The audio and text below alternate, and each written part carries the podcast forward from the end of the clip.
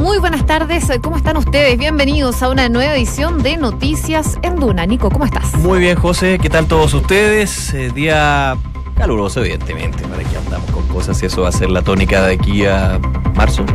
Yo creo. Los que se queden en Santiago. Aquellos que salgan de Santiago, bienaventurados sean, porque van a disfrutar. De hecho, última semana, ¿eh? hoy día en la mañana se me había olvidado que es la última semana de enero. Última de enero. El clásico y querido recambio de veraneantes. Oye, se avecina una nueva ola de calor en la zona centro y sur del país. Sí. Zona central comienza esta ola de calor. Ya durante los próximos días se habla de que el jueves podría ser y el fin de semana también y podrían llegar hasta los 39 grados los termómetros en algunas partes de la zona centro del país. Lo que es concreto es que hoy van a llegar como máxima en Santiago hasta los 32 grados y a esta hora los termómetros marcan los 27 grados de temperatura. Sí, vuelve entonces el calor, especialmente el fin de semana, así que prepararse, piscinita nomás. Para los que pueden. Sí, pero sí, siempre hay opción. Una manguereada. Una ducha fría. Sí, pero estar todo el día con eso ya como si uno estuviera castigado. Po. No, se agradece la ducha fría en el verano. Es verdad. Ahí está, el consejo de la José. Buen consejo en Es que no tengo piscina. Ya, pero te puede llenar la tina. Ya, pues hay tantas opciones en realidad. Da lo mismo. Ya. Pasen el calor como puedas. terminó llorando acá. Lo que es concreto es que hay muchas noticias el día de hoy que les vamos a estar contando. Como por ejemplo. Aquí tenemos eh, la corrupción, un concepto que a nadie le gusta, pero que está presente. Siempre se ha hablado de un Chile que en los índices de corrupción está bastante bien posicionado abajo, digamos, dentro de la poca corrupción. Sin embargo, Chile se mantuvo como el segundo país menos corrupto de, América Latina, pese a caer un puesto a nivel mundial. Y ese puesto a nivel mundial, evidentemente, tiene varios factores.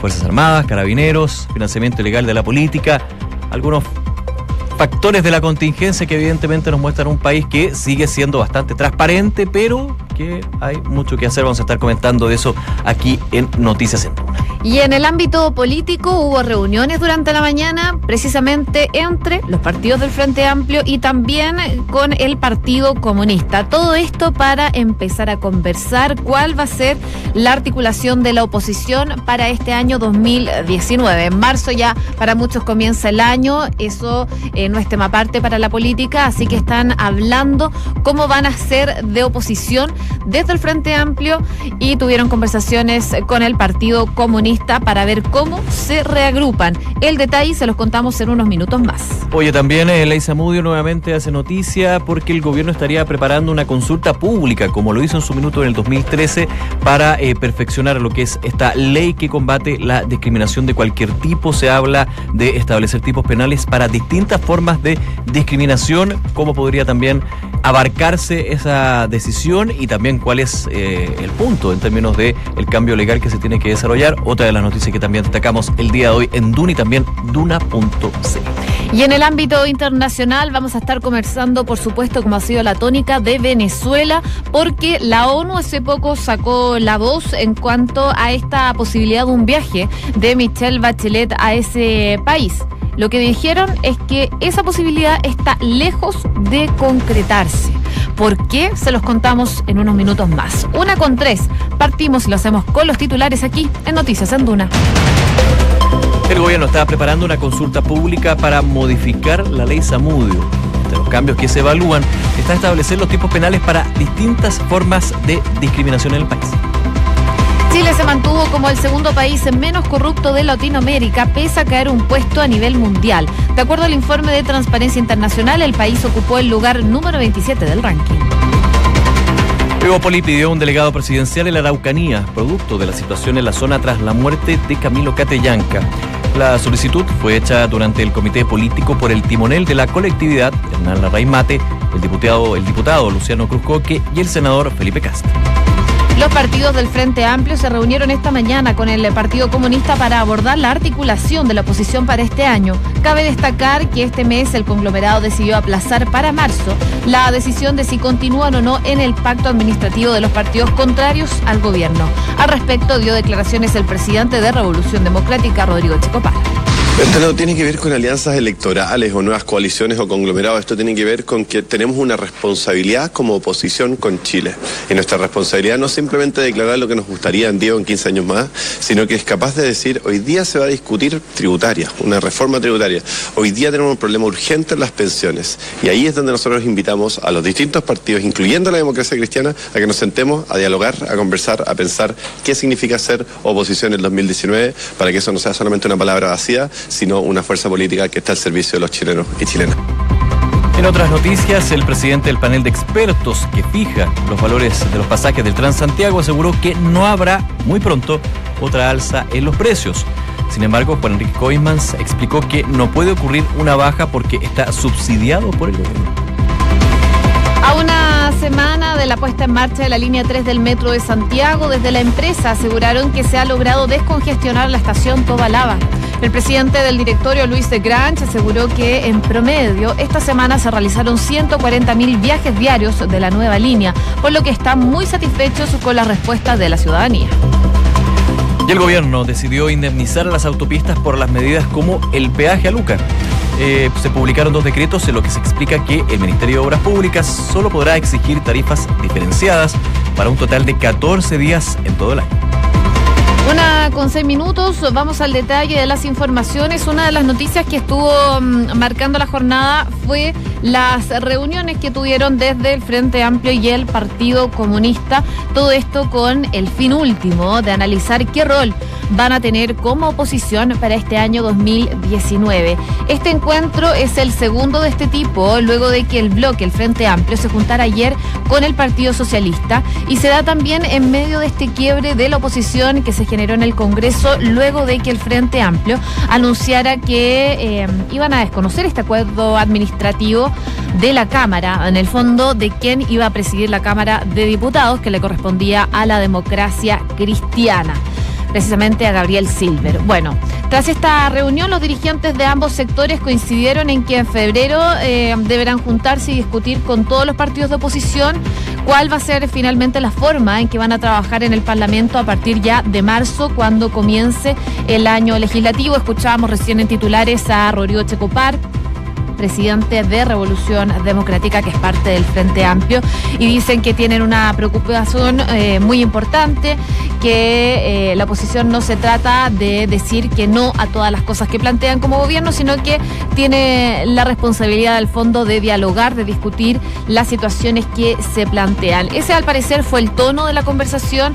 También habló el timonel del Partido Comunista, el diputado Guillermo Telier, quien se refirió al acuerdo de gobernabilidad de la Cámara, diciendo que si bien es importante, hemos em, retirado nuestra posición de que es necesario refrendarlo. Bueno, Así están las cosas. Este es un punto que complica principalmente a la oposición. ¿Quién va a ser el presidente de la Cámara de Diputados? Al parecer sigue en discusión. Claro, y, no es para nada menor las señales que se dan con este tipo de reuniones y con este tipo de declaraciones, porque uno pensaría, y retomando lo que, se, lo que fue la las frases de la semana pasada desde el Frente Amplio cuando hablaban de dos oposiciones, uno podría entender que una de esas oposiciones sería, o podría ser, lo pongo en condicional evidentemente, el Frente Amplio con el Partido Comunista, que ya te marca un antes y un después con respecto a lo que fue el periodo legislativo anterior, donde veíamos un Partido Comunista que, claro, nunca ha tenido muy buenas migas con la democracia cristiana, pero trató de articularse de alguna manera con estos partidos de la ex nueva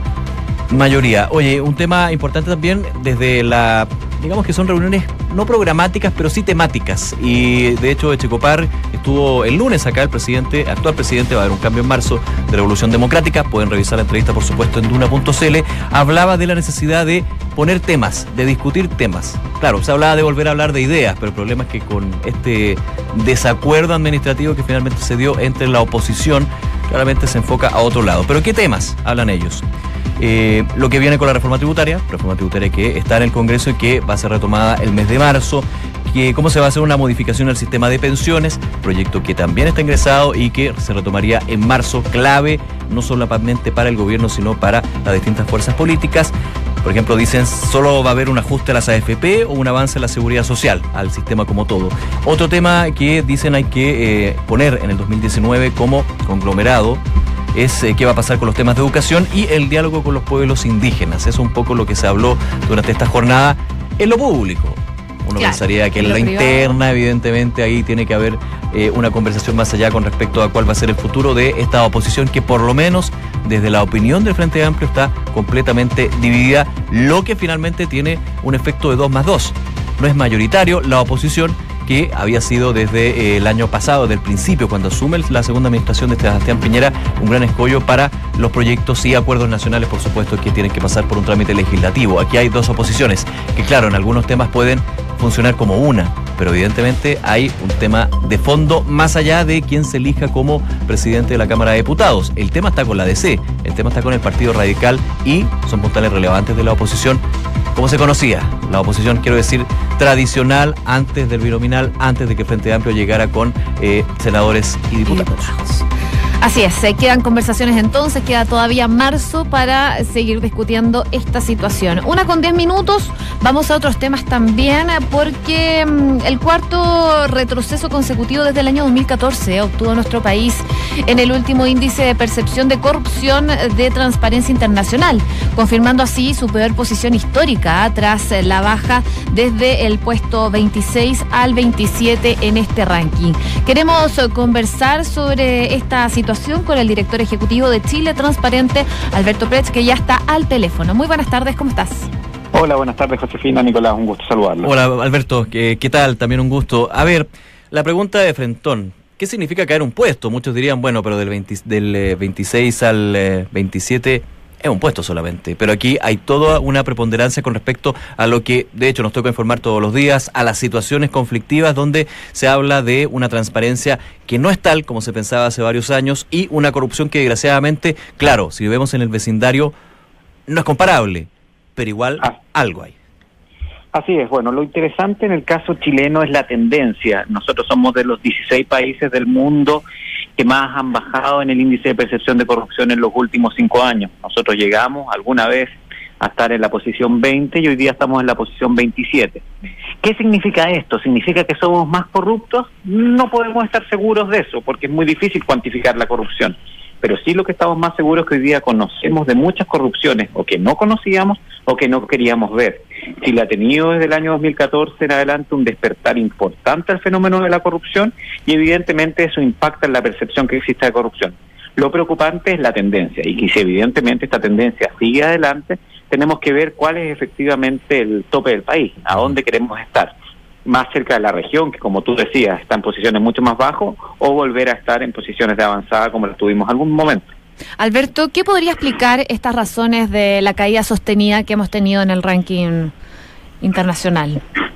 Bueno, lo primero, eh, como decía anteriormente, hemos, que hemos conocido esta basura debajo de la alfombra, hemos conocido que había más corrupción en espacios donde eh, existía como un consenso social en que no ocurrían cosas, ¿ah? que teníamos eh, otra clase de administración, que nuestra policía no tenía problemas, que en Chile las instituciones funcionaban completamente, etcétera, y lamentablemente nos hemos dado cuenta que en algunas cosas sigue siendo así, pero en otras no están así. Entonces el impacto de los casos. Segundo, nosotros también adjudicamos mucho a esto a eh, la persecución y el cómo los, eh, Chile estaba preparado para perseguir los delitos de corrupción.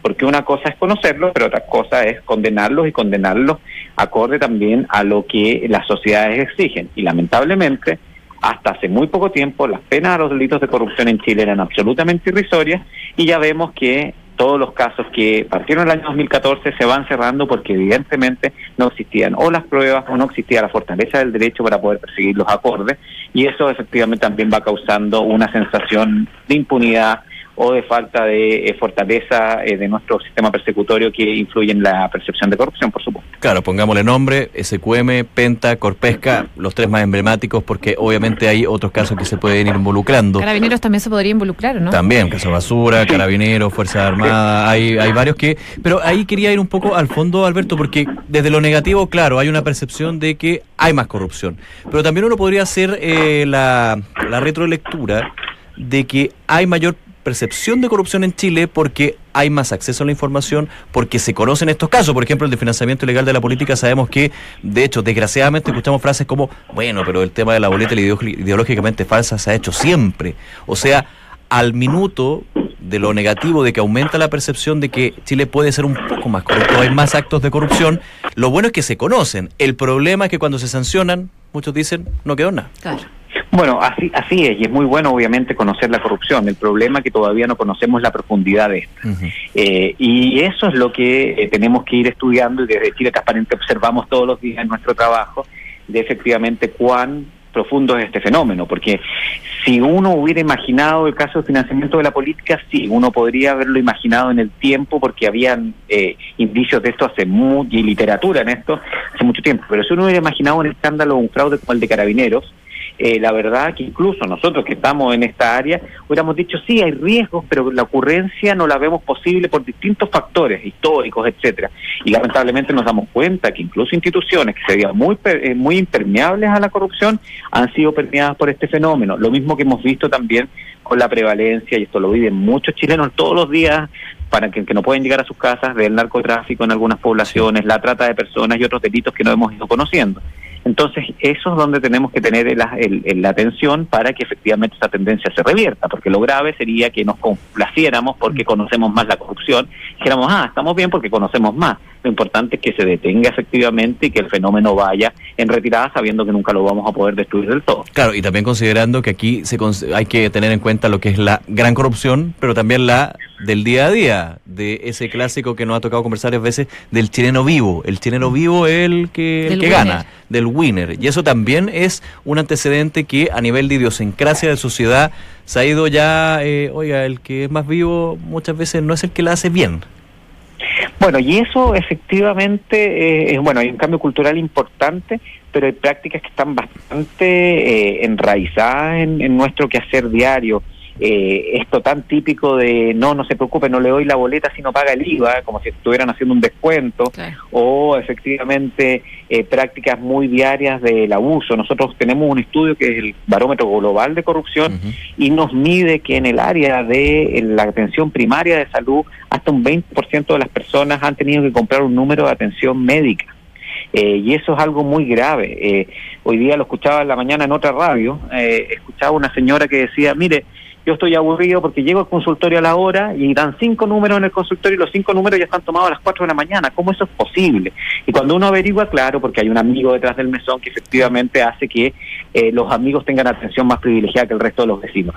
Y esas corrupciones, que efectivamente en montos son muy pequeñas, son muy dañinas porque al final van eh, horadando el tejido social eh, y avanzamos hacia una sociedad de sálvese quien pueda y si el otro lo hace, porque yo no. Estamos conversando con Alberto Prech, director de, ejecutivo de Chile Transparente. Alberto, también te quería preguntar cómo estamos a nivel regional, porque es imposible eh, no pensar en, corrupción y eh, no pensar en Venezuela, por ejemplo, uno de los países que se está viendo afectado el último tiempo por la situación política. Pero eh, a lo mejor uno tiene una percepción de lo que podría, en qué puesto o en qué lugar podría estar Venezuela. Pero ¿a qué nosotros nos comparamos como, como país? ¿Quién está más cerca de nosotros en la región?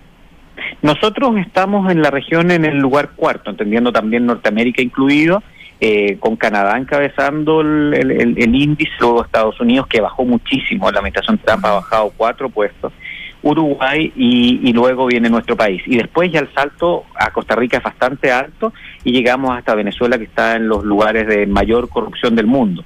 Eh, y claro, en Venezuela la corrupción se conoce, pero ¿cuál es el problema? Que la corrupción es absolutamente sistémica, que el Estado de Derecho está absolutamente horadado, que eh, redes de eh, crimen organizado han penetrado absolutamente al gobierno y también a la sociedad venezolana y que para tu día a día, y lo decimos con conocimiento de causa porque nosotros tenemos presencia en Venezuela a través del capítulo venezolano de Transparencia Internacional, incluso para las transacciones más mínimas como comprar un rollo de papel confort, tú tienes que eh, ir al mercado negro y pagar efectivamente un sobreprecio que también se traduce en un soborno porque hay un oficial público que permite que eso ocurra.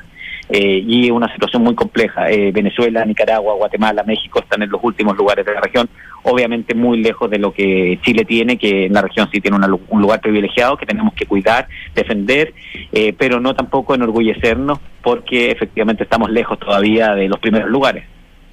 Bien, Alberto Prej, nuevamente muchísimas gracias por acompañarnos, por conversar un tema tan relevante desde la distinta óptica que se puede dar desde la corrupción. Que esté muy bien. Muchísimas gracias, buenas tardes. Buenas Buenas tardes. Una con 19, revisamos noticias del mundo. La ONU cifró en más de 40 los muertos en Venezuela y aseguró que aún no están las condiciones para que Michelle Bachelet viaje al país. El organismo además indicó que en los últimos días se han registrado 850 detenciones, 696 de ellas ocurridas el 23 de enero, el día de mayores manifestaciones. El Parlamento británico votará esta jornada el plan alternativo de Theresa May para la salida del Reino Unido de la Unión Europea. La primera ministra espera la aprobación de su plan B con modificaciones a la situación en Irlanda del Norte dentro de las nuevas relaciones eh, con el continente. La justicia de Estados Unidos acusó a la empresa china Huawei de robar secretos comerciales y de lavado de dinero. El gigante tecnológico es acusado de fraude bancario y espionaje industrial. Huawei y sus altos ejecutivos se negaron repetidamente a respetar la ley estadounidense, dijo el director del FBI, en un contexto relevante considerando que la comitiva china se reúne durante estos días, hasta el día de jueves, mañana, con la comitiva comercial de Estados Unidos para tratar de destrabar, destrabar perdón, la guerra comercial. Así que está complicado eso. Oye, por último contarles también que al menos cinco personas fueron detenidas en Brasil por haber alterado documentos técnicos de la presa de una mina cuya ruptura causó la muerte de 65 personas y 279 desaparecidos. De acuerdo a las autoridades, eh, dos de ellos son ingenieros y que no trabajan de forma directa con Vale, la empresa responsable, mientras que otros tres sí tenían un puesto fijo. Una de la tarde con 21 minutos, ya lo decíamos en titulares, eh, la situación de Venezuela, distintos puntos obviamente que tenemos que abordar, pero el que tiene una relación con nuestro país, el de la figura de la expresidenta Michelle Bachelet, alta comisionada por los derechos humanos de la Organización de Naciones Unidas.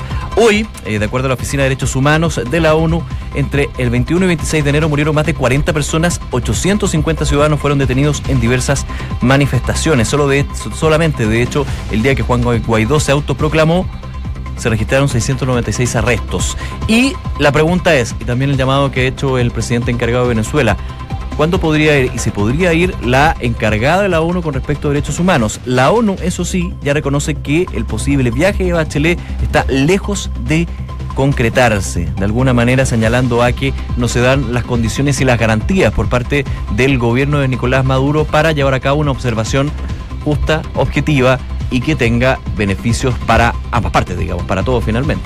Oye, y cuando se proclamó Guaidó como presidente interino, muchos lo catalogaban de valiente por hacer esta, esta proclamación como presidente, un desafío directo al gobierno de Nicolás Maduro, que por supuesto no estaba nada de contento con esta situación. Y de hecho, eh, yo creo que muchos lo pensamos también qué va a pasar con él a futuro en el ámbito policial. Y bueno, ahora acaba de salir una noticia, es una alerta, que el fiscal general de Venezuela abrió una investigación preliminar y pidió medidas cautelares contra Juan Guaidó. Es una noticia de último minuto, por supuesto se las vamos a estar ampliando en unos minutos más acá en Duna y también lo pueden revisar en duna.cl, pero lo que es claro es que ya la justicia está tomando medidas en contra de Juan Guaidó, algo que era eh, de esperarse por la situación, sobre todo, ¿te acuerdas? Eh, el 2014 con Leopoldo López. Claro.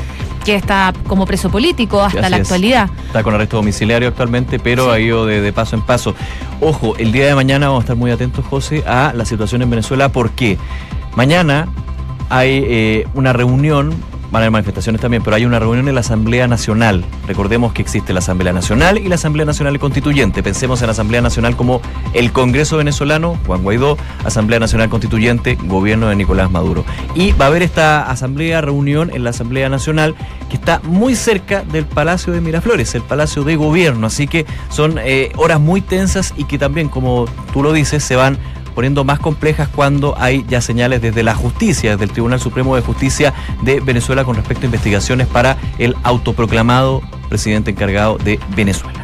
Oye, y por último también eh, comentarles que hoy es un día clave en Reino Unido porque se está discutiendo y se va a votar más tarde este plan B del Brexit. Estuvo Teresa May en el Parlamento dando declaraciones y en su presentación ante la Cámara de los Comunes, May solicitó a los parlamentarios hacer posible el Brexit en medio de los esfuerzos de los rebeldes Tories de su partido y los laboristas para introducir sus propias enmiendas en este plan B presentado por el gobierno. Son varias enmiendas las que se van a estar discutiendo discutiendo durante esta jornada y finalmente se va a votar. ¿Qué se viene ahora en adelante? Todavía es un futuro incierto, probablemente puede haber más claridad hoy durante la tarde. Lo que es concreto es que Teresa May ya habló ante el Parlamento, se espera que se vote prontamente eh, este nuevo plan para el Brexit, aunque si no logra un consenso, May confirmó que habrá otra instancia de votación el próximo 14 de febrero. Está también eh, ah, bien complicado porque de alguna manera hay acuerdo, ¿no? Cambian las visiones y la situación de Teresa May, que ya de hecho ganó un voto de este, esta moción de censura, que era la segunda. Sigue ahí, pero está complicado. Una con 25, noticias del deporte.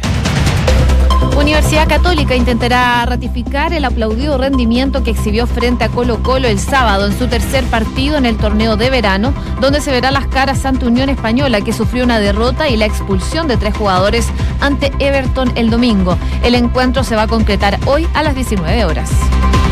Y el preparador físico del Atlético de Madrid fue detenido y puesto a disposición judicial por un supuesto caso de violencia de género. Oscar Arteaga, apodado El Profe, forma parte del cuerpo técnico de Diego Simeone desde el año 2006. Una